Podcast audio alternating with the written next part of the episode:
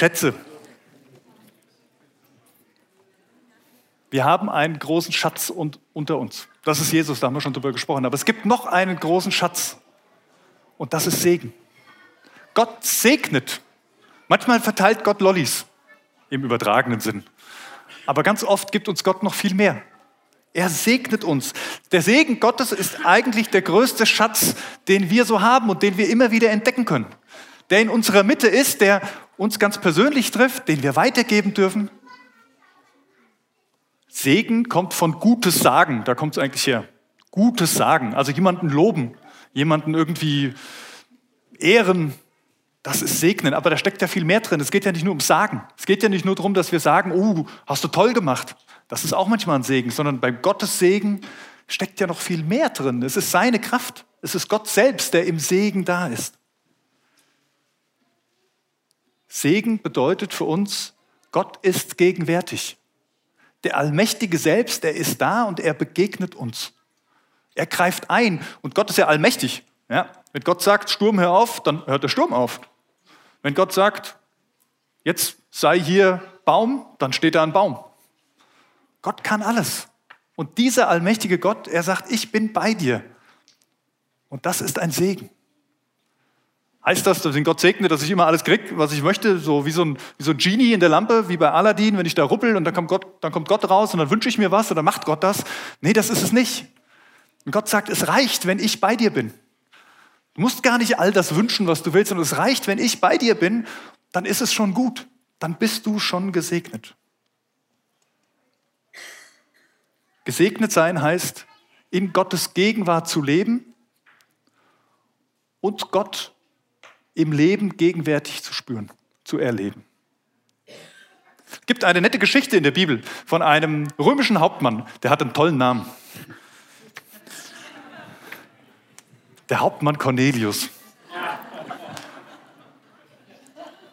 Und dieser Mann, der hat gesegnet und ist gesegnet worden. Das ist ganz spannend. Dieser Mann war eigentlich Römer, also gar kein Jude, aber er kannte Gott. Irgendwie hat er ihn kennengelernt, von ihm gehört. Und es steht dann da, er betete jeden Tag. Er betete für seine Familie, er betete für seine Kinder, für die Generation, für die er verantwortlich war. Vielleicht sogar für die Soldaten. Mag sein. Und er gab den, den Armen immer Geld. Er hat den Armen Geld geschenkt hat sie um, sich, um sie gekümmert, sie versorgt. Und dann auf einmal, an einem Tag, steht ein Engel bei ihm. Er hat eine Vision und er, er spricht mit ihm und sagt, Gott hat dein Gebet erhört. Der Segen, den du für andere erbetest und für dich, der ist angekommen. Und jetzt darfst du ihn spüren. Und dann sagt er, schick jemand los, der soll diesen Petrus mal holen. Ähm, der ist da ein bisschen weiter weg. Und zur gleichen Zeit hat der Petrus auch so eine Vision und kriegt gesagt, Mensch, geh mal dahin zu diesem Cornelius. Und Petrus sagt, das kann ich nicht, das ist überhaupt kein Jude. Und doch, doch, weil ich will ihn segnen.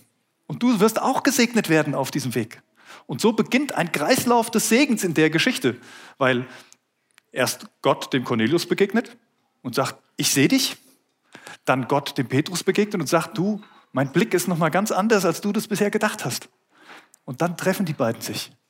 Und dann erzählt der Petrus von Jesus Christus und wie Gott gegenwärtig ist und was da passiert. Und auf einmal heißt es, und alle, die da bei dem Cornelius waren, also sein ganzes Haus, seine ganze Familie, selbst die Angestellten, die bei ihm im Haus arbeiten, auf sie kam der Geist Gottes. Und sie erkannten Gott, die Gegenwart Gottes und wurden gesegnet. Und alle wurden getauft. Eine Segensgeschichte, weil dieser Cornelius angefangen hatte, nach Gott zu fragen, um Segen zu bitten und Segen zu geben. Und so wurde er selbst gesegnet. Mit drei Dingen. Ich habe mal drei Punkte noch aufgeschrieben. Ganz kurz. Das ist meine erste Aussage. Ein Schatz für alle Generationen ist Segen. Wir sind hier alle Generationen und es gibt nichts Besseres. Es gibt keinen größeren Schatz, den wir weitergeben können.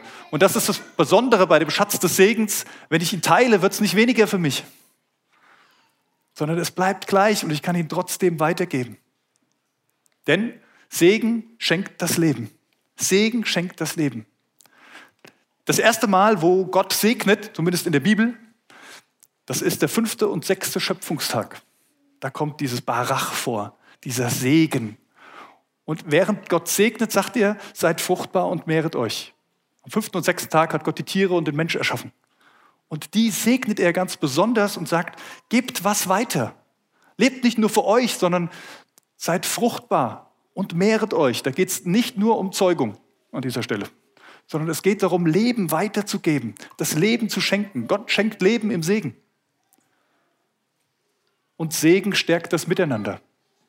Wo wir anfangen, einander zu segnen, da passiert was miteinander. Wir sind so unterschiedlich, und zwar nicht nur wegen dem Alter.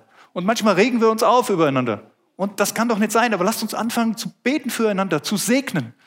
Lasst uns anfangen, den zu segnen, der uns eigentlich auf den Keks geht. Und wir werden merken, es stärkt unser Miteinander. Ich werde die Person anders wahrnehmen als zuvor. Und ich werde selber gesegnet werden. Und Segen führt ans Ziel. Segen führt ans Ziel. Das Ziel ist, in Gottes Gegenwart zu leben. Jetzt und für alle Ewigkeit. In seiner Herrlichkeit, mit ihm gemeinsam. Das ist das Ziel. Und Segen führt zum Ziel. Deswegen segnen wir Kinder, weil wir uns das wünschen, dass wir das erleben dürfen. Gott möchte dich segnen. Ganz egal, wie alt du bist. Er möchte dir das Leben schenken. Er möchte unser Miteinander stärken und er möchte uns ans Ziel führen. Ich lade euch ein, dass wir das miteinander leben, dass wir anfangen, uns gegenseitig zu segnen und den Segen abholen, den Gott für uns bereithält. So wie der Hauptmann der jeden Tag Gott gebeten hat für seine Leute, dass Gott gegenwärtig ist.